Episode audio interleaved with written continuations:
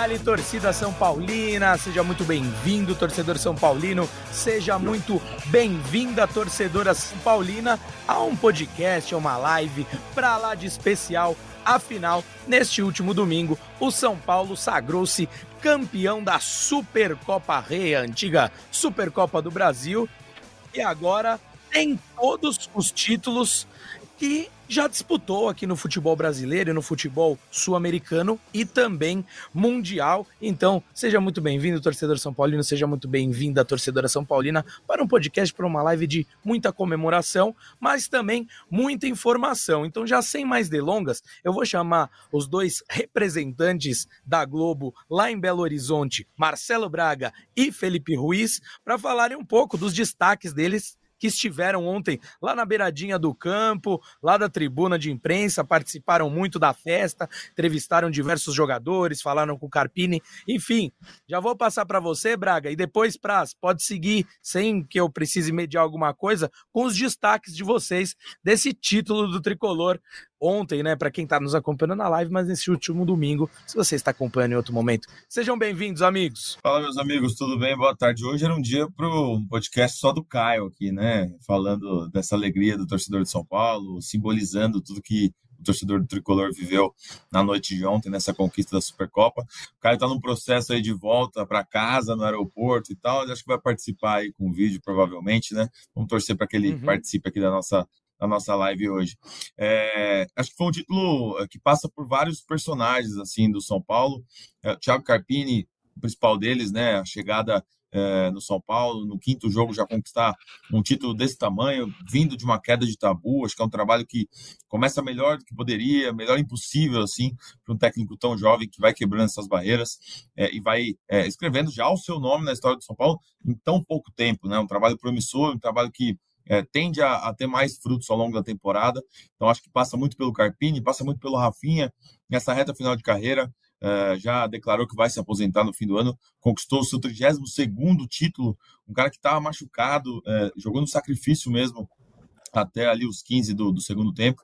Brigou muito pela, pelas bolas, jogou muito é, entregou muito, né, do, do, do, Rafinha que a gente conhece dentro de campo. Uh, passa também pelo Lucas, né, uma ausência que todo mundo temeu muito, que poderia desfalcar o São Paulo de uma forma é, a prejudicar o, a disputa do título, mas é, o Lucas ficou ali como um torcedor, o Carpini escalou o Nicão, a gente vai até discutir sobre essa, essa escalação, mas é, o Lucas foi um, um, personagem importante porque o São Paulo escondeu ao longo da semana se ia jogar, se não ia jogar, fez o um mistério, botava uma foto dele em campo no aquecimento e tal, e isso, óbvio, mexeu com o lado de lá, será que o Lucas vai jogar, será que o Lucas não vai jogar? Foi uma estratégia do São Paulo, e, e acho que é, é, é um título que vai ficar na memória dessas, dessas com esses personagens é, latentes, assim, além do Rafael, claro, claro, com duas defesas de pênalti. Ele que tem 13 títulos no Mineirão, são sete pelo Cruzeiro, cinco pelo Galo, e agora o primeiro pelo São Paulo, ele que é é, nascido em Minas Gerais, mora ali perto, tem família, estava com toda a família no gramado. Então, mais um personagem aí para ficar marcado na história de São Paulo e umas, um, um dia após título muito feliz para o torcedor, né? Com certeza, torcedor esse que fez uma festa das grandes também lá no Mineirão. E o Praça está com a gente aqui ou ele já teve que sair só? Preciso deste retorno, senão já chamo também meu amigo. Caiu, a, caiu a internet dele lá. O, o Braga Opa. tá usando toda a internet do hotel deles lá em Belo Horizonte. Muito bem. Então é um, com grande prazer que eu chamo o setorista do São Paulo, Bruno Gilfrida, que também ah, está participando da cobertura, obviamente, toda a repercussão desse título, mas aqui de São Paulo. Gil, falando, batendo essa bola contigo, meu amigo, é um título importante para o São Paulo no, na questão de dar uma tranquilidade, né? A gente já falava isso, falou sobre isso no último podcast, na última live, que a quebra do tabu trazia um pouco dessa tranquilidade, mas que, claro, a partida contra o Palmeiras, valendo um título, valendo a taça da Supercopa Rei, é, teria um peso ainda maior. E o Carpini, se a gente conversou né, há dois, três podcasts atrás que poderia dar tudo certo, tudo errado ou meio a meio, acabou dando tudo certo para ele, né? Seja bem-vindo, meu amigo. Valeu, João. Valeu, Braga, que tá lá em Belo Horizonte ainda. Cara, uma conquista enorme para o São Paulo. É, eu acho que não tem essa de que é um campeonato sem tanta importância. Eu acho que é um campeonato com muita importância, sim, porque pô, você além de tudo, estava enfrentando um rival, estava enfrentando um rival que você enfrentou em jogos importantes no passado recente. Então, a partida de ontem era muito importante sim para o São Paulo para o técnico Carpini. É, é, um técnico mais novo a ser campeão desde o Murici. É, então, enfim, é uma conquista gigante para o São Paulo. É, ainda mais do jeito que foi nos pênaltis, com sofrimento, sem o Lucas, que com certeza é um dos principais jogadores desse time. Acho que aumenta ainda mais é, o tamanho da conquista da Supercopa do Brasil e dá tranquilidade mais ainda né, para o São Paulo é, na Libertadores, para, enfim, brigar por mais títulos nessa temporada mas acho que o principal de tudo é aquilo que o próprio Caleri falou depois do jogo contra o, contra o Corinthians no meio da semana, que é o São Paulo voltar a ser campeão com frequência, né? Não dá para um time do tamanho do São Paulo ser campeão esporadicamente. Uhum. São Paulo precisa disso mesmo, ser campeão da Copa do Brasil num ano, da Supercopa no outro, enfim, pelo menos está sempre ali brigando, que é isso que os times grandes, gigantes como o São Paulo fazem. E o São Paulo ontem honrou é, esse, é, esse tamanho dele de time gigantesco, ganhando do Palmeiras, uma final muito difícil. Acho que a gente vai falar do jogo ainda, mas segundo tempo muito complicado. O Moreira salvou aquela bola em cima da linha.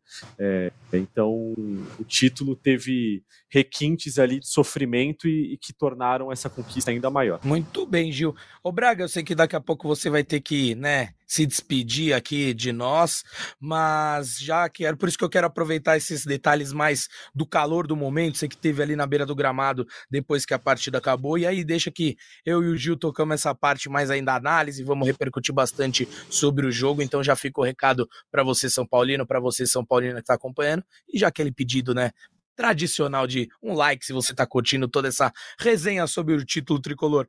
Mas, Bragueto, o, um cara que foi muito importante, foi pauta aqui diversas vezes nas últimas edições das nossas lives, dos nossos podcasts, foi o Murici Ramalho, né? A gente falou sobre o peso que ele teria para respaldar o Carpini, um treinador jovem que estava chegando, enfim.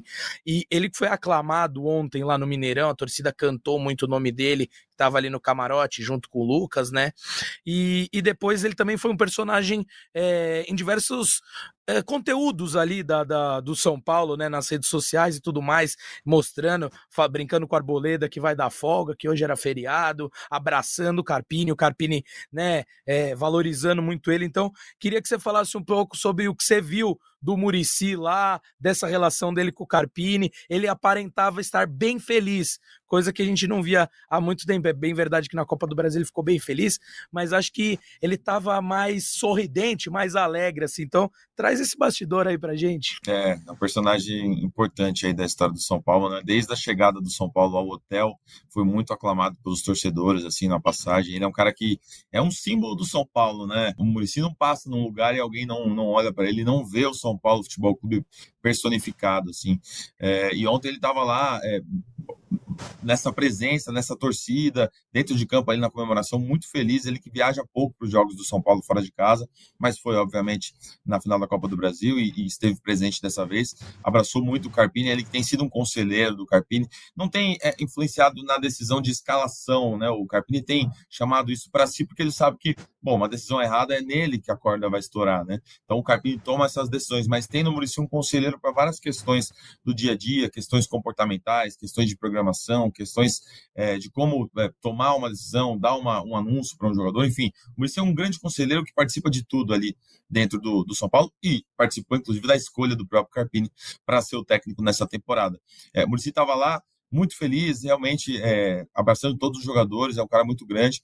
É, você citou o Arboledo, o Arboledo também teve um outro episódio que, na hora que os jogadores invadem a coletiva do Carpini para dar o banho de água lá, de cooler, é, ele sai depois e fala: já é carnaval, né? Porque ele é um cara de muita festa, assim. O Arboleda é um personagem muito engraçado, cara, principalmente em momentos de conquistas, assim. Ele tava é, puxando gritos em espanhol dentro do, do campo e tal. É um cara que também é, a gente tentou ali tirar sobre renovação, ele deu um miguezinho, porque não era momento de falar, era mais um momento de festa, mas é, acho que o São Paulo tem, tem personagens importantes, tem nomes que marcam, assim, essa conquista, e esses dois também, também fazem parte disso aí, sim. Muito bem. Você vê, o Arboleda gosta, né? Ele já admitiu que a noite o encanta, né? E ele aproveitou, né? Já que o Murici decretou feriado hoje, ele já queria emendar a semaninha, né? E o Carpini até brinca Entre depois, né, aspas, Braga? tá? Tava... Entre aspas, porque o São Paulo divulgou a programação e treino hoje cedo. Só que treino hoje É, cedo é nove e meia da né? Manhã. chegar de É esse tre- madrugada. é. É, Pô, é, esse a treino de hoje cedo foi né? É sacanagem, né? É É. Vai ser um trote ladrão ali danado de todo mundo. E, e o próprio Carpini fala, né? Quando o Arboleda faz isso depois do daquele tradicional banho de gelo ali no treinador, ele fala, já é carnaval e, né, fala um palavrão na sequência. E o Carpini fala, quarta-feira tem jogo, temos que pensar nisso. Então ele já também dá um recado pra, pô, tá junto com os jogadores, mas que não vire bagunça. E eu acho que o clima tá tá muito bom. Inclusive, daqui a pouco a gente vai ter uma surpresinha, uma participação especialíssima aqui na live. Um jogador do elenco campeão de ontem vai dar uma palhinha falar sobre esse clima aí do elenco. Daqui a pouco a gente vai, vai rodar isso para você que está nos acompanhando aqui no YouTube, aqui no GE. É, sobre essa questão da do grupo tá é, exalando essa, essa, essa sensação de estar fechado, de, de uma felicidade de estar ganhando, de estar competindo sempre, né? Você que destacou a importância que o São Paulo tem no cenário nacional e continental, que é um time que tem que estar sempre, pelo menos, brigando pelos títulos, né? Mas eu acho que isso passa muito por, por essa sinergia que o elenco tem mostrado, né? Não, é, é um time forte, né, João? Acho que é, por algum tempo o time não conseguiu entregar aquilo que se esperava dele, mas é um elenco forte. A gente viu o banco de reservas ontem, era um banco de reservas com bastante opção. Claro que ainda estava sem o Lucas, sem o Rames, mas é um time muito bem é, ajustado, digamos assim. É, e mais do que isso, tem caras vencedores nesse time, né? O Rafinha, acho que é um cara que carrega com ele essa, essa aura vencedora, assim. É, o Lucas é um cara pô, tem uma grande passagem pela Europa, não tão grande quanto o Rafinha, é claro, mas é um cara que passou muitos anos na Europa, jogou no PSG, jogou no Tottenham, enfim, é, são jogadores vencedores. É, e ao mesmo tempo, outros jogadores que já estão no São Paulo há algum tempo, como o próprio Arboleda, jogadores que são revelados em Cotia. É, então, assim, eu acho que se formou um elenco com bons jogadores, mas mais do que isso, um elenco que já é vencedor e também tem uma identificação com o clube. O Rafinha é São Paulino, é, o Ferreira, que acabou de chegar, é São Paulino e tem pô, ótimas temporadas pelo Grêmio. Então, enfim, é, são jogadores que é, formaram um bom time, não são só bons jogadores. Às vezes a gente acaba discutindo times que têm bons jogadores e não rendem o que se espera deles. Eu acho que o São Paulo, no São Paulo, esse time acaba rendendo exatamente o que se espera desses jogadores, porque é um time que tem muito é, tem essa questão vencedora e é um time que é, se encaixa muito bem uma peça na outra. Muito bem. Ô, Braga, um outro fator aí que você falou de passagem, mas queria aprofundar um pouquinho mais, foi o Lucas não ser nem relacionado, né? Porque durante a semana vocês vinham apurando a possibilidade, né, dele jogar, dele começar o jogo, dele começar no banco, enfim. E a gente quase nem ventilava essa possibilidade dele nem ser relacionado, né? São Paulo não deu nenhuma pista, mesmo na chegada do time é, ali na, ao hotel, conversamos com, com a galera que estava por lá é, e nenhuma pista foi dada sobre isso também. Então, eu queria saber duas coisas. Primeiro, como é que foi a recebida ali com surpresa a questão do Nicão, enfim. E o outro ponto é como é que você viu o Lucas, porque ele, apesar de não ir para o jogo, né, ficou lá no camarote junto com o Murici, com o restante da, da, da, análise de desempenho, de alguns assessores, enfim. E ele fez questão de, diferente dos outros jogadores que não foram relacionados, ele colocou a camisa de jogo mesmo, né? E, enfim, estava animado, cantando junto com a torcida. É, como é que você sentiu o Lucas lá? Primeiro, essa parte, essa questão aí, quão surpresa foi para todo mundo, né? Isso, que realmente São Paulo não tinha dado nenhuma pista sobre essa possibilidade. E também como é que você viu o Lucas, você que também conversou com ele após a, o título, né? Então falar um pouquinho sobre isso. Aproveitar seus minutos Boa. finais aqui na nossa live, Bragueto. Boa. Só o pessoal achar que eu sou folgado, é porque vou ter que fazer o check-out no hotel aqui antes que eu seja expulso, tá? é, duas questões legais. Cara, primeiro, o São, São, Paulo foi super campeão do Miguel também, tá? Porque eu perguntei pro Nicão ontem, quando você ficou sabendo que você ia jogar? E aí ele falou: Não, eu sabia faz tempo já, vários dias aí a gente foi trabalhando. Porque o Lucas não teve chance de jogar em nenhum momento. Assim, é, é, acho que o São Paulo tinha uma esperancinha de de repente levar, botar no banco, se precisar entrar, mas cara, é, já era descartado, sabe? O Lucas é, participar da Supercopa já estava descartado, acho que desde o jogo do pós-jogo ali contra o Corinthians, mas o São Paulo quis criar esse mistério, quis criar é, essa questão, é, não contou para ninguém e foi alimentando, né? Essa coisa de, ah, não, tá melhor, tá melhorando, tá evoluindo, pode ser. Aí soltava uma fotinho e tal. Então, o Nicão já sabia que ia jogar, foi preparado para jogar, é, e o Lucas viajou sabendo que não ia jogar, sabendo que seria um torcedor, sabendo que faria parte dessa, dessa possível conquista é, de outra forma. Eu até falei com o Lucas depois também no gramado. É, é eu porque quando o Lucas aparece em campo no aquecimento, eu estava bem na, na entrada do túnel ali. E aí eu vi ele aparecendo, comecei a filmar, até tem esse vídeo, e ele chega, ele começa a olhar o aquecimento, a torcida, o estádio estava lindo ontem, a torcida do Palmeiras, a torcida do, do São Paulo. E aí ele começa a ficar meio marejado, ele queria muito participar, sabe? O Lucas é um cara que gosta de estar em grandes jogos, em decisões, então é, deu para ver que ele ficou bem baqueado. E aí, depois do, do jogo, eu falei com ele, ele falou, cara, é, de fato, tô mal, assim, não dava para jogar, é, acho que vai mais uns 15 dias aí até eu poder voltar, então o Lucas vai ficar um tempo fora, assim como o Rafinha, que agora vai cuidar dessa lesão, ele saiu chorando do jogo, né? Então são dois jogadores aí que o São Paulo não vai ter próximos jogos, e, e o Lucas tem, tem esse fato. É, tem até um, um bastidorzinho que é, o Rafinha, em algum momento, alguém trouxe os instrumentos do pagode para ele, né? Um, um, case assim enorme que ele foi tirando o uhum. cavaco. Quem vai tocar o pandeiro? Não sei o quê, cadê não sei quem? Aí o Lucas veio correndo para tocar, o Lucas veio meio manquitola para pegar. Então, de fato, a lesão tá, tá, tá batendo ali pro Lucas. Acho que não dava para de fato ele jogar no jogo de ontem e, o São Paulo vai perder esse jogador por algum tempo, mas acho que enfim, os jogos importantes agora do início de temporada já foram, né? Agora é fase final Sim. de Campeonato Paulista, é ali que o Lucas precisa estar pronto para reforçar o São Paulo. E começo também da Comebol Libertadores, né, Marcelo Bragantes, que te cornetem aqui no nosso querido chat. É Antes março, de eu chamar você. Março sorteio. Abril, né? É, é, não, é abril, é abril, apenas em abril, ah, o início da, da fase de grupos da Libertadores. É, Gil, já... antes de eu passar para exatamente. Antes de eu passar para você, meu amigo, explorar mais um pouquinho do Braga, uma coisa que a galera tá Acho perguntando o Braga já aqui deve no chat. Ter que ir embora, não? O Braga vai perder o voo e vai pagar late checkout é, lá no, no hotel, cara. Se puderem me liberar aí. É. Braga, se tiver algum problema, joga na conta do Gilfrida, que ele é aqui o nosso reizinho do GE, né? Eu ainda preciso, Mas só uma, uma, mala, Boa. Uma ultiminha, 30 segundos aqui de Marcelo Braga, porque vi muita gente falando. E o Rames, hein? Foi o único dos jogadores do elenco, é, relacionados ou não, que não esteve em BH, né?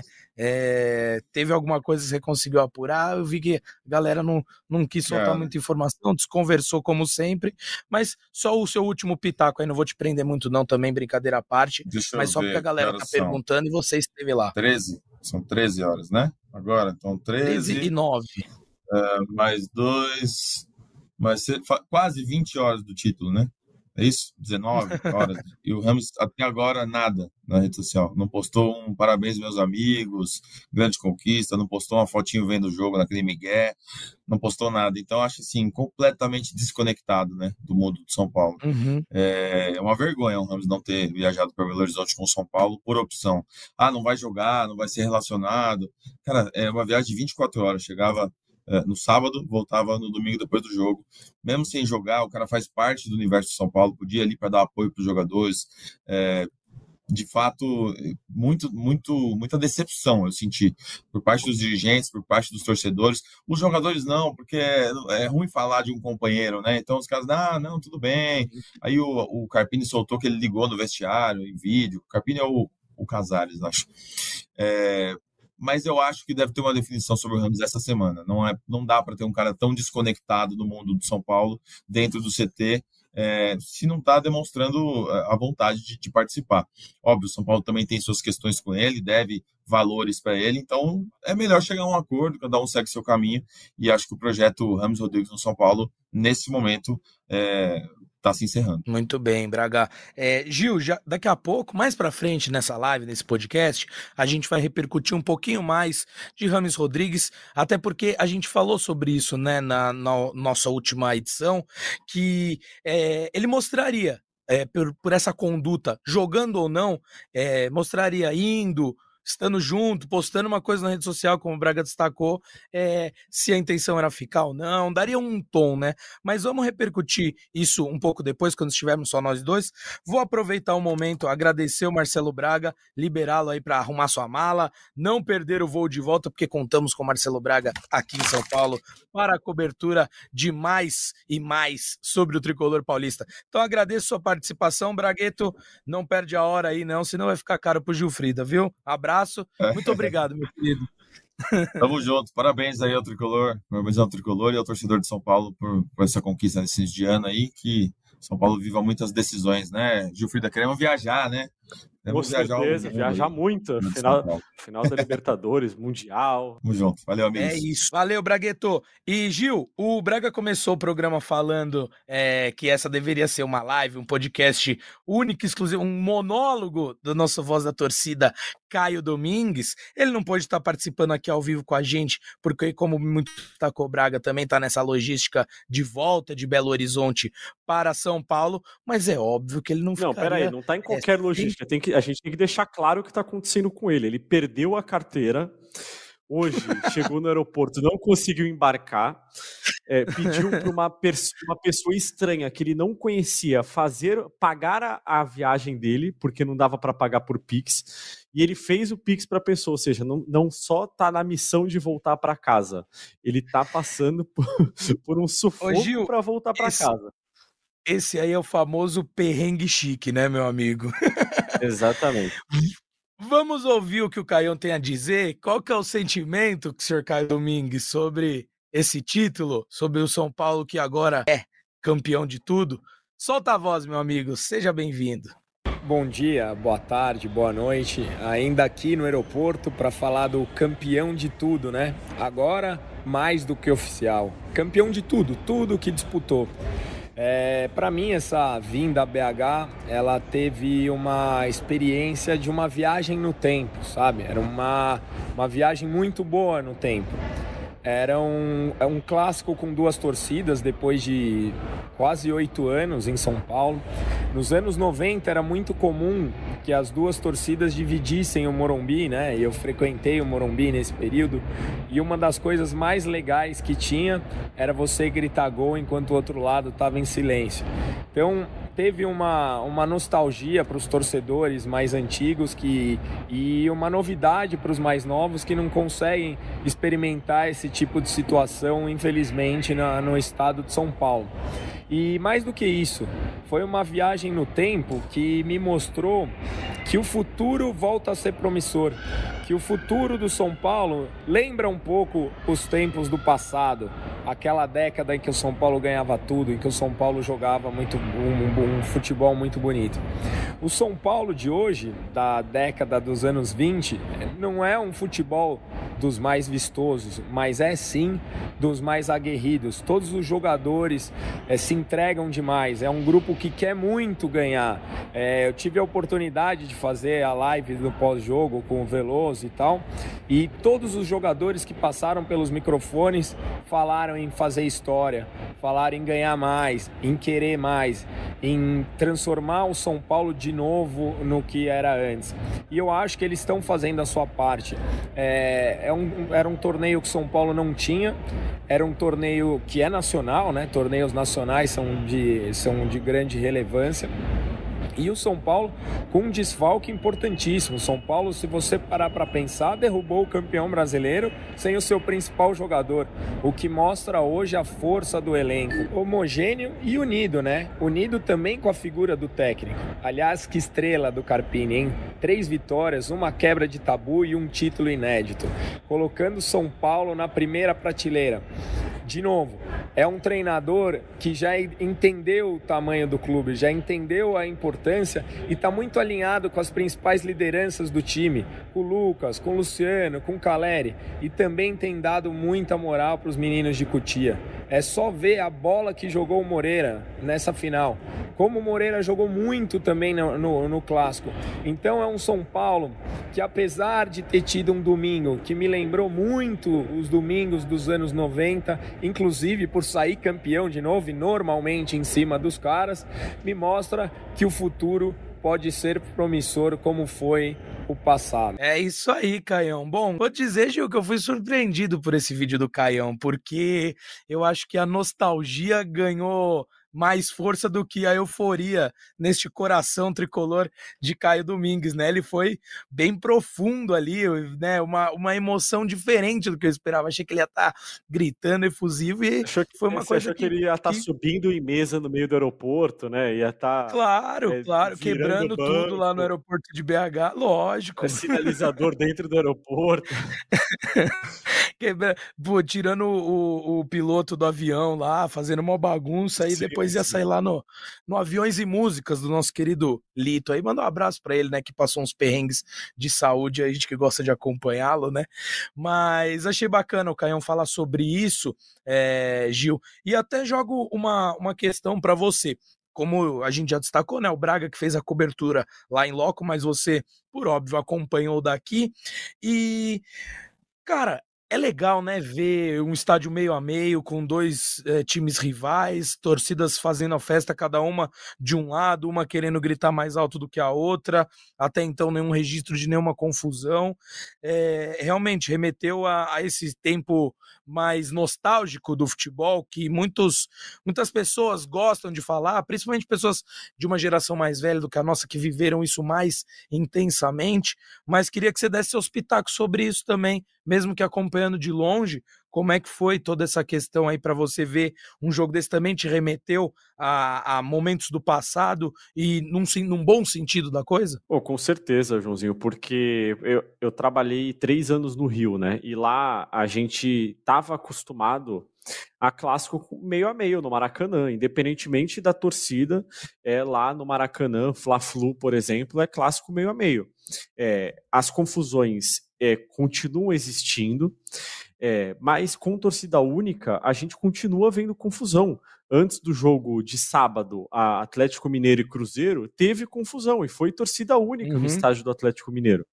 Então, é, pode ser que isso, essa medida de torcida única, acabe remediando é, algumas confusões que ocorrem na frente do, do estádio, né? Ali na boca para entrar no estádio, mas se quiserem brigar, vão continuar brigando, independentemente se vai ser torcida única ou não.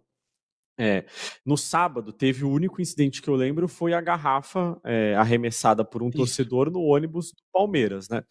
É, eu tava de folga e quando eu tô de folga eu evito comentários em redes sociais e tudo mais. Mas me chamou uhum. a atenção que numa cidade tão grande como Belo Horizonte, a única rota programada pela Polícia Militar para o ônibus do Palmeiras, Palmeiras passar tenha sido na frente do hotel onde ia ficar o São Paulo. Isso daí, para mim, não fez sentido algum. É, é, óbvio que o erro é de quem arremessou a garrafa, não era para ter arremessado claro. a garrafa. Mas, Ô, Gil, é, não, tinha, não tinha nenhuma outra rua para o ônibus do Palmeiras passar, que não fosse na frente do ônibus onde a torcida do São Paulo estava concentrada para receber o ônibus do São Paulo? Sim, eu estive lá também nos bastidores ali da cobertura, estava é, com o Braga na, na recepção do São Paulo e para além da rota utilizada pelo ônibus do Palmeiras, a escolta foi muito mal feita, não tinha nenhum carro da polícia na frente do ônibus do Palmeiras, tinha uma viatura atrás. Então o ônibus veio tá. Assim de peito aberto. E, de novo, ninguém tá justificando o que o cara fez, que acabou Sim, sendo óbvio. preso na o hora. É, o erro é do cara. É, o erro é. é do cara que jogou. Mas assim, você vai dar. Você atravessa a rua com o sinal aberto, é, se você atravessar, talvez o erro seja de quem te atropelou, mas. Você está se colocando é, em risco. Não é por é, isso que você não tinha a menor necessidade do ônibus do Palmeiras uhum. ter passado ali para ficar colocando não. à prova o autocontrole das pessoas, que a gente sabe que muitas vezes não existe. Então, assim, é, não sei se confiaram muito no, no, pacto das organizadas de que não teria confusão, mas aquele pacto uhum. é entre as organizadas. E não teve uma briga de torcida, né? Foi o cidadão não, que foi lá, é. arremessou é. uma garrafa, foi prontamente repreendido, acabou sendo detido foi. naquele momento. É, uhum. Mas, assim, eu acho que. Porque naquele momento que houve essa confusão, é, já começaram a falar: ah, agora não vai ter nenhuma chance de torcida mista de novo nos clássicos de São Paulo. Olha aí, a torcida mista sendo jogada fora mais uma vez, tudo mais. É, era só o ônibus ter passado pela rua de trás, né? Enfim, não precisava ter dado volta é, num local muito distante. É, então, acho ah, que exato. o resultado final do que aconteceu, da ideia foi muito bom é, o São Paulo e o Palmeiras fizeram um jogo incrível, com as duas torcidas no estádio, sem incidentes que, é, enfim, de maior escala, assim, é, tudo que foi prometido de paz, de tranquilidade, é, pelo menos nos relatos que a gente tem, né, de rede social, que é o que a gente fica sabendo, foram cumpridos. Então, acho que uhum. foi um bom teste para de repente uma volta das torcidas mistas aí, pelo menos aqueles 10, 15%, né, de torcida visitante claro. nos estádios de São Paulo. Acho que já dá uma, uma graça diferente ao espetáculo. Sem dúvida, o espetáculo fica completamente outro, é isso mesmo, Gil. Agradecer também a galera que está acompanhando aqui a gente, o Vinícius dos Santos, a Ana Silva, o Antônio Wesley, o Lan, o Daniel Borba, o Games Romo, o Riquelme Gabriel Pereira de Souza, a Maiana Almeida, o Joneto Ar-Condicionado, o João Murilo, o Rodrigo Lima, William Snake, todo mundo aqui que está acompanhando, pedindo salve, participando. E aí eu também faço um pedido para vocês de deixar seu like aí, compartilhar com seus amigos, com suas amigas, para repercutir cada vez mais o título do tricolor aqui. Afinal, teremos uma participação para lá de especial. A gente falou, né, Gil, de detalhes aqui mais quentes ali da cobertura do Braga, né? Trouxe detalhes de bastidores, essa questão do Lucas a vontade dele jogar, é, o Unicão que já sabia que ia jogar há muito tempo, o peso do Murici, a resenha do Arboleda, mas vamos falar mais sobre detalhes táticos e técnicos do jogo. Mas teve um cara que veio visitar nossa redação aqui, participou do GE agora há pouco, na hora do almoço, o tradicional GE da hora do almoço, e o Pablo Maia, ó, camisa 29 do Tricolor, ele que foi capitão da base do Tricolor por muito tempo, exerce, né, uma função de liderança no elenco também, e ele teve aqui, eu bati um papo com ele. Fala, Pablo, seja bem-vindo aqui à nossa redação, sorrisão no rosto aí depois do título, né, eu queria te perguntar exatamente sobre isso, né, se a quebra do tabu também e o título na sequência traz uma tranquilidade para o trabalho na temporada, com o Carpini chegando. Como é que foi isso aí? É, com certeza, né? Foi uma semana maravilhosa, uma quebra do tabu e depois um, um título. Acho que dá uma tranquilidade, uma confiança para o resto da temporada, para que a gente continue trabalhando, para que a gente possa estar tá em mais sinais disputando outros títulos e junto com o Carpini, né?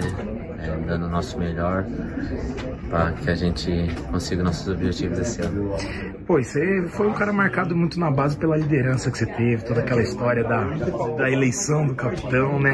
E eu vejo você exercendo isso também, junto com os jogadores mais experientes do elenco hoje. Como é que tem sido a conversa lá dentro para que essa boa fase, essa boa semana também não vire algo que suba a cabeça para continuar esse trabalho duro? Como é que tem sido a conversa com a rapaziada lá? Acho que o nosso grupo é bem unido, bem, bem tranquilo, assim, todo mundo tem, tem o seu espaço, tem, tem o seu momento, assim, então acho que, acho que é um grupo maravilhoso de trabalhar e, e por isso que as coisas vêm dando tudo certo. Muito pra gente fechar, você falou da, do grupo ser unido, desde o ano passado a gente viu isso, e com essa rapaziada nova que chegou, a gente sentiu eles já muito inteirados do elenco, teve uma imagem muito bacana do, do Bobadilha ontem chorando, né, comemorando o título, como é que tem sido essa recepção deles, como é que eles chegaram, como que você viu essa, essa turma nova chegando?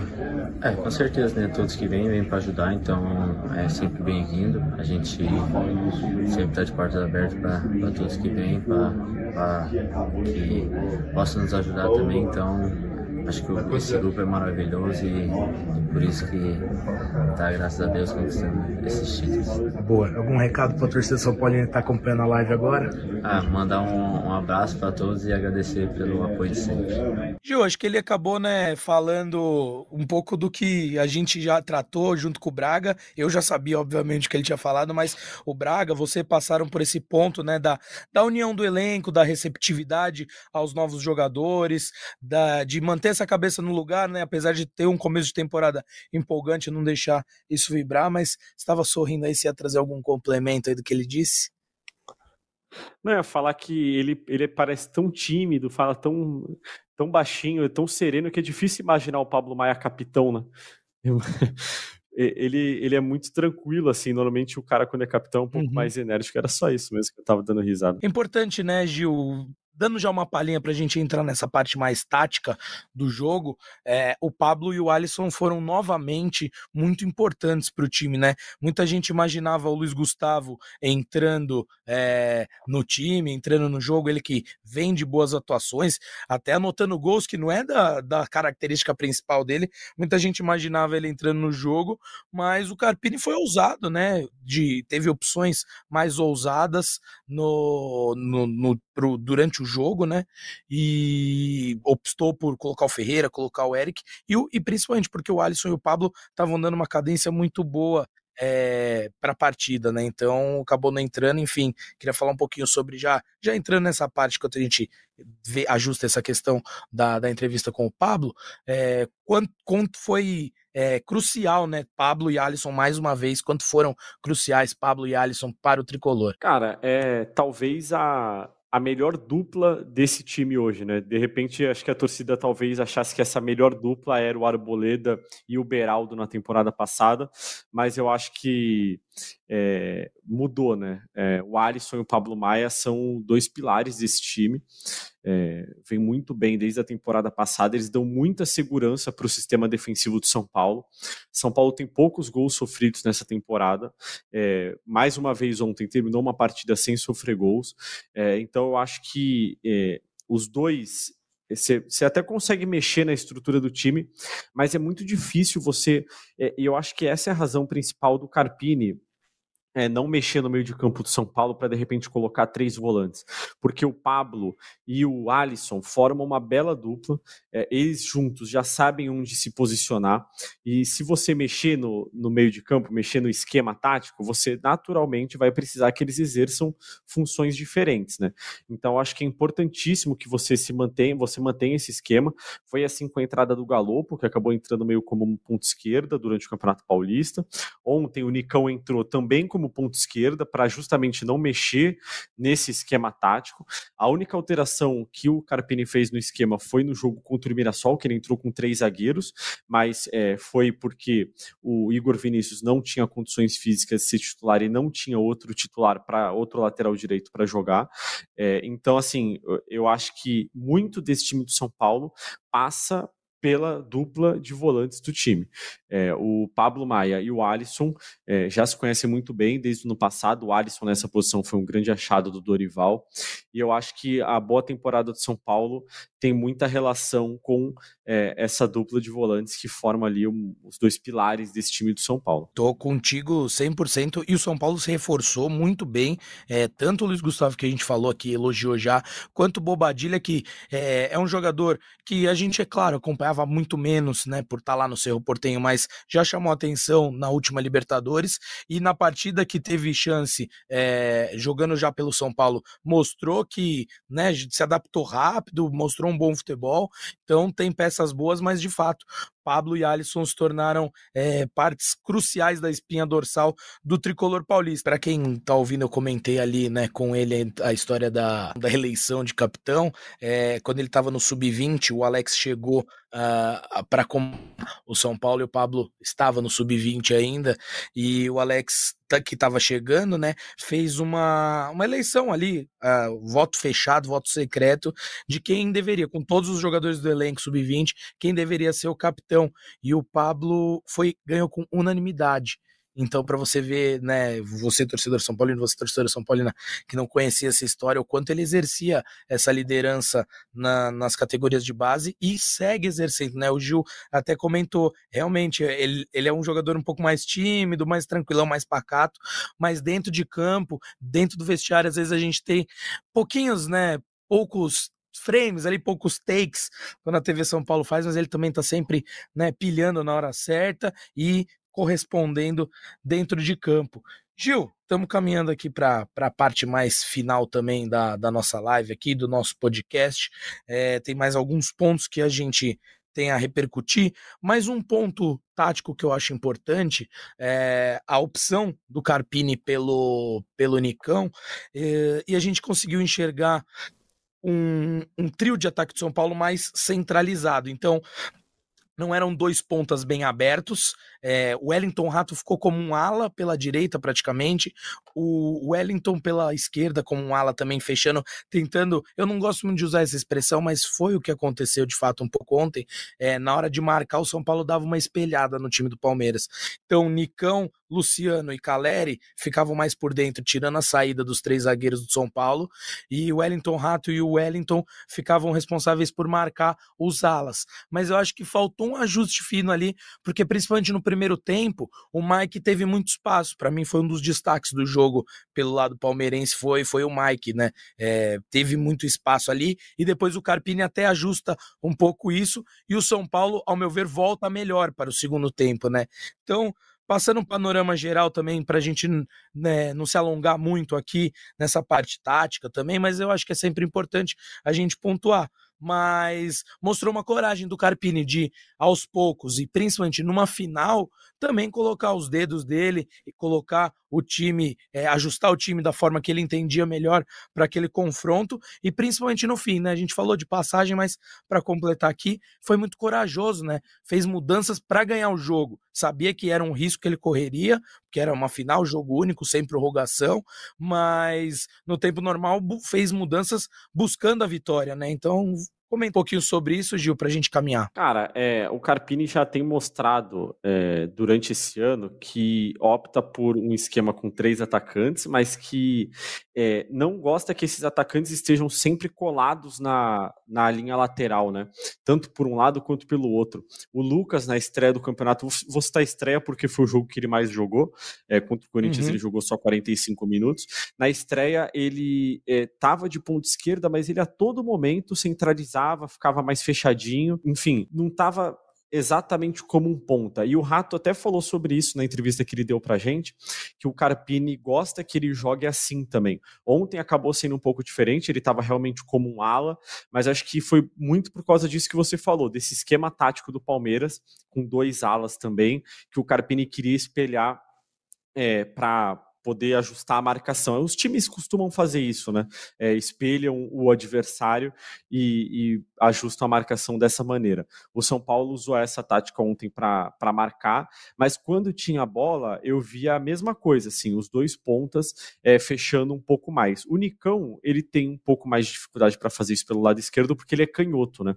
O Carpini uhum. gosta de jogar com dois pontas de pernas invertidas, o ponto esquerdo destro e o ponto direita canhoto, porque aí eles podem cortar cortar para o meio e chegar mais perto da área. Eu acho, e é, muito por causa das primeiras rodadas do campeonato, que é isso que a gente vai mais ver no São Paulo nessa temporada. Acho que não vai fugir muito disso. Em alguns jogos, claro, ele vai espelhar o time dele na hora de se defender, para poder ajustar a marcação e conseguir marcar quase que individualmente ali os jogadores adversários. Mas quando o time estiver eh, é, atacando, é, muito provavelmente a gente vai ver um São Paulo é, com dois pontas que fecham muito pelo meio e dão opção para se aproximar um pouco mais do Caleri, não aqueles pontas que vão à linha de fundo. Quem vai fazer isso nesse time de São Paulo serão os laterais. Perfeito. E aí já, já é bem o DNA mesmo do Thiago Capini, mudando um pouco a forma de jogar, né? Porque muito se falou sobre ele manter o que vinha sendo feito com o Dorival, aproveitar o bom trabalho, mas aos poucos ele vai colocando sua cara neste time. Gil, a gente fez um. Teve um quê de João Kleber aqui durante este programa, né? Porque falamos um pouco de Rames Rodrigues com o Marcelo Braga, mas eu falei que eu e você trataríamos um pouco melhor da questão, né? Em edições anteriores aqui desta live do GE São Paulo, do podcast GE São Paulo, é, a gente falou né, dessa relação desgastada que já existe entre Rames Rodrigues e o São Paulo. E, e eu lembro bem de comentar isso, a gente, né, todos nós comentarmos que seria um meio que um divisor de águas essa viagem a Belo Horizonte, porque todos os jogadores, mesmo que não relacionados, é, iriam para essa viagem como de fato foram. E, e, eu lembro de ter falado que se ele não fosse, seria uma amostra de que ele não se sente parte desse elenco, ele não está interessado em se, em, em, em se fazer presente, né? Mesmo nos momentos em que ele não, não esteja escalado. E foi o que aconteceu, né? Eu acho que até o tom da própria diretoria do São Paulo, na chegada ainda não, a gente perguntou para eles, não quiseram admitir, deram uma desconversada, mas acho que pós-título é, a diretoria, principalmente os jogadores, não, como o Braga bem disse, né? Por questão ali, né? É um companheiro de, de time, né? Mas o, o, tom da diretoria já mudou um pouquinho, você não sentiu, Gil? Cara, é porque eu acho que é, é uma situação muito delicada, assim, né? Eu acho que a diretoria naturalmente não vai expor o atleta. É, não vai já dizer que ele está fora dos planos, nada disso, mas ele está se colocando nessa posição, né? É, e aí, às vezes, a, a, torcida pode falar: ah, o São Paulo foi campeão, por que, que vocês estão falando do Rames? Porque o Rames é um jogador muito importante, é um jogador gigante, é, que veio cheio de expectativa. Todo mundo esperava que ele fosse jogar mais do que ele já jogou e mais do que ele aparenta que vai jogar. É, então, eu acho que é importante que a gente pontue aqui que a não claro. ida do Rames para Belo Horizonte é extremamente constrangedora. É, é muito chato que hoje, quase 24 horas depois do título, o Rames não tenha feito uma menção à conquista do São Paulo. É, poxa, mesmo que ele tenha decidido optado por não viajar por algum motivo que seja justo, ele obviamente está com sinal de internet no celular dele. Poderia ter feito uma publicação que fosse ah, ligou para os jogadores no vestiário, tira um print da tela e publica nas redes sociais. Ele não é tão ausente assim de rede social. Ele todo dia publica uma foto treinando, é, publica alguma coisa. Então, assim, dava para ele é, ter feito alguma menção a esse título de São Paulo, visto que, para a torcida, ele é um jogador importantíssimo. Mas hoje, já não sei mais se a torcida tem tanto apreço assim pelo Rami. É porque a torcida, obviamente, também sente. A torcida vê essas coisas, né? É, e eu acho que é muito chato para o torcedor ter que ficar implorando pela atenção do Rames. O torcedor não quer isso. Sim. São Paulo é 100 vezes maior que o Rames. Então, assim. E eu acho que isso evoluiu de uma forma bem rápida, Gil. É, porque o, no início ainda o torcedor falava: não, pô, tá, tá se condicionando, tá entendendo, tá conhecendo mais o time, né? E dava essa valorizada que justa, né? Pelo, pela técnica que ele sempre apresentou. Mas é, em, no, do início do ano para cá, né? Que eu digo de rapidez é isso.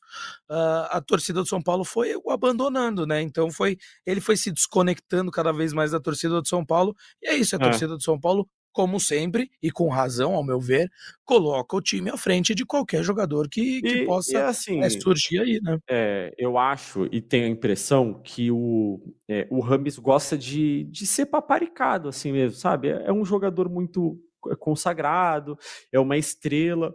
Mas, como a gente já falou aqui algumas vezes, o São Paulo hoje não pode se dar ao luxo de é, existir para o Rames.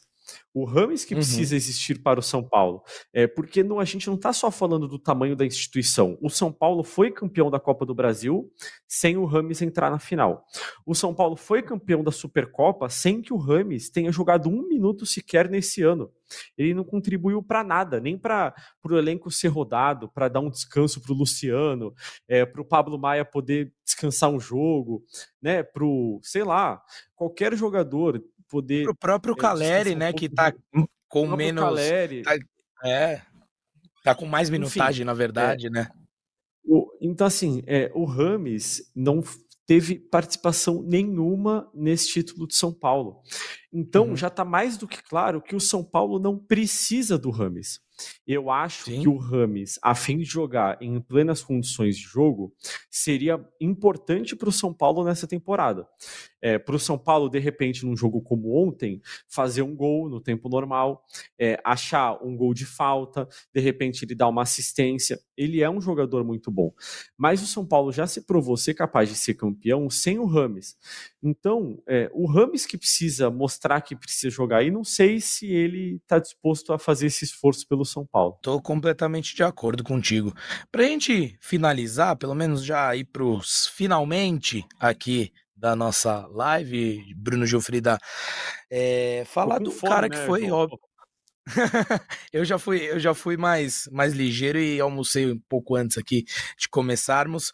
Mas pra gente matar mesmo, Gil, brincadeiras à parte, o personagem do jogo eleito, o craque rei, né, da, desta Supercopa Rei, foi o goleiro Rafael, que pegou dois pênaltis, teve participações para lá de importantes durante o tempo normal também, fez uma grande defesa cara a cara contra o Mike ali, enfim, foi o personagem, foi eleito o craque do jogo e olhando todo esse contexto, é, como são os desígnios da vida, né? Ele que jogou em Minas Gerais durante muito tempo, jogou tanto no Cruzeiro, ele que é uma cria do Cruzeiro, mas depois se transferiu para o Galo, era para jogar, acabou não jogando, teve todo, tem sua história toda ligada a Minas, né?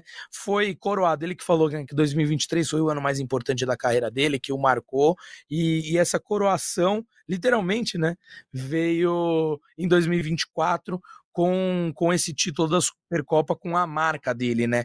E ao meu ver foi bem bacana. Rafael, que é um cara mais pacato, é, né? De, de falar menos, de aparecer menos aqui nas nossas entrevistas, enfim, mas um personagem que, que eu achei muito interessante, seu destaque e merecido, porque quando se falou, né? Não quero cair naquela, naquele mesmo papo de sempre, Gil, mas é meio inevitável que desde o Rogério Ceni, da aposentadoria do Rogério Ceni, o São Paulo não conseguia encontrar um goleiro no qual a torcida, os jogadores, a comissão técnica, a diretoria depositasse plena confiança. E acho que o Rafael mostrou que ele é esse cara, que ele passa essa confiança para todo mundo, que ele transmite uma calma para jogar, né? E acabou tendo tudo isso coroado na tarde e noite de ontem, né? Então achei um personagem bem bacana para ficar marcado aí para esse primeiro título da Supercopa do Tricolor. É, acho que o, o principal do Rafael é que eu sinto que a torcida não faz mais comparações. E eu acho que isso uhum. já é um ótimo começo. É, porque para você esquecer um pouquinho, né, é, todo, tudo aquilo que o, o Rogério Ceni fez é impossível mas você precisa seguir em frente, porque o Rogério Ceni não vai voltar e ser o goleiro de São Paulo novamente. É, então uhum. você precisa parar de comparar. Vai ser impossível o São Paulo, é, nesse momento, achar um novo Rogério Ceni. O que o São Paulo precisa é de um bom goleiro. E eu acho que o São Paulo, nos últimos anos, teve goleiros que tinham poten potencial para serem bons goleiros. Mas devia ser muito difícil você conviver é, com a presença é, é, na memória né, de um ídolo tão grande como foi o Rogério Ceni, como é o Rogério Ceni. E eu acho que o Rafael, é, muito por causa das conquistas e também por causa das atuações individuais, consegue fazer a torcida pelo menos parar de comparar porque, como eu já falei, é impossível esquecer, mas você precisa seguir em frente, porque o São Paulo é, vai continuar precisando de um bom goleiro. E o Rafael é esse bom goleiro. Eu acho que o São Paulo, pela primeira vez, consegue um goleiro que afasta um pouquinho essa sombra de um ex-goleiro, que é o maior ídolo da história do clube, é, e que hoje não tem mais condições de fazer esse papel. Hoje ele é o ídolo. O goleiro é o Rafael. O Rafael tem grandes atuações num passado recente. Ontem, mais uma vez, vai ficar uhum. marcado por causa de uma participação é, gigantesca num título que o São Paulo ainda não tinha. É, e vai conseguindo é, conquistar essa confiança do torcedor, né? Acho que hoje, pelo menos, não é mais uma preocupação. O torcedor já confia muito Perfeito. no Rafael e não se preocupa mais com essa questão. Já se sabe que tem um bom goleiro. Pode ser que ele venha a ter um dia ruim daqui a um tempo, que ele falhe em algum gol. E quantas vezes grandes goleiros falharam, né? Quantas vezes o próprio Rogério, em algum jogo, não foi tão bem? É, nem ele era perfeito é, dentro de campo.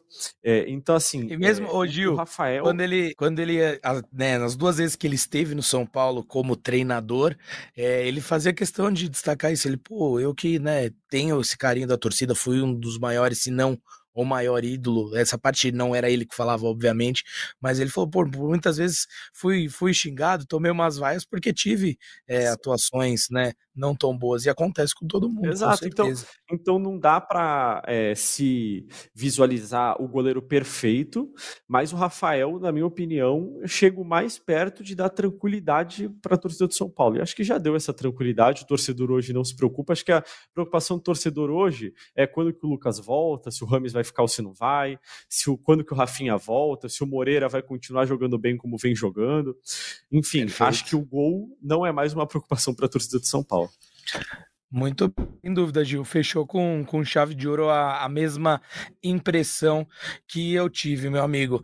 Dois pontinhos aqui só para a gente finalizar. E claro, se você tiver sempre aquela boa e velha informação, alguma coisa que eu esqueci de tratar, fique à vontade. Mas uma nota positiva e um gancho que você me deixou e outra negativa, ao meu ver, para encerrar meus comentários sobre o jogo desse último né, do título tricolor. Primeiro, pelo comentário mais negativo, para mim, o ponto negativo da partida.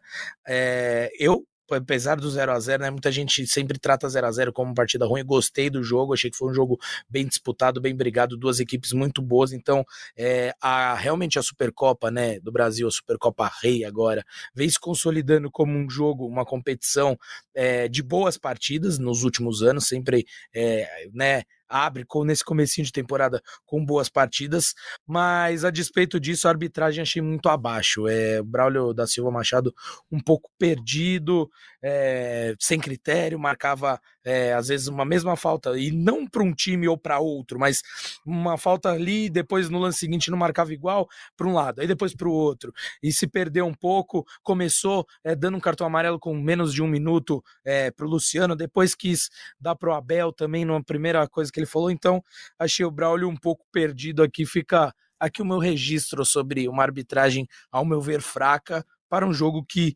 teve um nível elevado, um jogo que foi bacana. E a nota positiva, obviamente, falando do tricolor paulista, foi o Moreira, né? O Moreira que entrou muito bem na partida, ele que tinha entrado já contra o Corinthians, né? O Rafinha já, né, tava se poupando um pouquinho na fadiga para encarar essa final contra o Palmeiras, mas ele entrou né, um pouco afobado, achei, contra o Corinthians. Não mal tecnicamente, porque ele demonstra, ele tem muita qualidade técnica, mas um pouco afobado, algumas decisões erradas.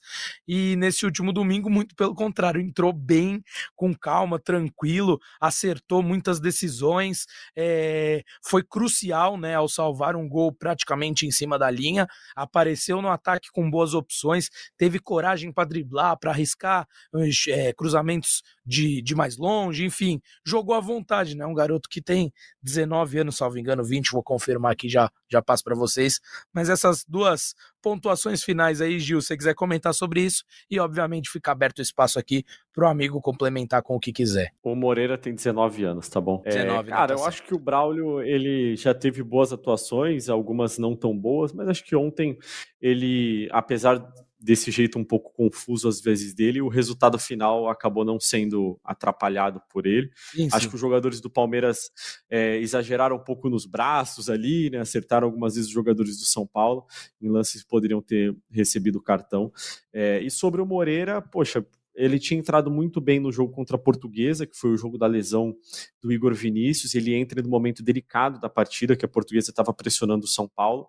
E ontem, mais uma vez, enfim, aquele lance decisivo ali, mas acho que o principal nem é isso, porque ali, querendo ou não, é um lance fácil, entre aspas, ele estava no lugar certo, mas ele só afastou a bola. Mas ele teve uma grande partida. Ele é, jogou muito bem, sempre muito tranquilo, é, parecendo até um jogador mais experiente do que um jogador de 19 anos, numa final de campeonato contra um rival, torcida mista, enfim, jogo podendo ir para os pênaltis. Eu acho que é uma grande notícia e acho que o Rafinha vai ficar no departamento médico um pouco mais tranquilo, sabendo que tem o Moreira ali para é, substituí-lo durante esse período. Verdade. Se tem uma, uma posição que o São Paulo está muito bem servido é a lateral direita com o Rafinha indiscutivelmente titular e uma referência técnica mesmo, não só é, como líder, mas com uma referência técnica também. A saída de bola é, pelo lado do Rafinha é sempre com muita qualidade. Mas Igor Vinícius também muito bom jogador, assim como Moreira, cada um num estágio né, da, da carreira. O Igor já né, chegando ao seu auge ali, Moreira começando sua carreira e o Rafinha já em encerrando com, com chave de ouro. É, Ia falar também um pouquinho sobre a saída de jogo do São Paulo com Diego e Arboleda, fica um pouco mais é, dificultada, eu acho, mas isso aí a gente deixa para um próximo episódio, Bruno Gilfrida, que aí a gente está com o time mais completo, enfim, esse é um episódio também comemorativo aí do título da Supercopa do Brasil, a Supercopa Rei. Gil, muito obrigado, agradeço também aos amigos é, Marcelo Braga, o Felipe Ruiz tentou participar ali na correria, mas também participará das próximas edições e contará um pouco mais das experiências vividas lá em Belo Horizonte. Agradecer o Caião, que em toda a sua epopeia, voltando para São Paulo, reservou um tempinho para gravar um vídeo, falar, contar um pouco de sua experiência, ele que foi por uma linha bem nostálgica da coisa, e agradecer também, principalmente, ao volante do tricolor Pablo Maia, que trocou uma ideiazinha bem breve aqui com a gente. Quem sabe a gente não traz ele um outro dia para passar o programa todo conosco, Gil. No mais, um grande abraço a todos e todas, agradecer o Bruno Mesquita e o Gabriel também que estiveram na produção do programa e tornaram tudo isso possível. Se você curtiu, meu amigo, se você curtiu, minha amiga, deixe seu like aqui nesta live do GE, compartilhe com seus amigos, compartilhe com suas amigas. E você que está nos escutando em podcast também, assina aí o feed do GE, segue o feed do GE no seu agregador preferido e compartilhe com seus amigos e amigas para a gente chegar em mais ouvidos. Um grande abraço a todos e a todas. Agora sim, tchau, tchau. Partiu o Rogério, pé direito na bola, passou pela barreira!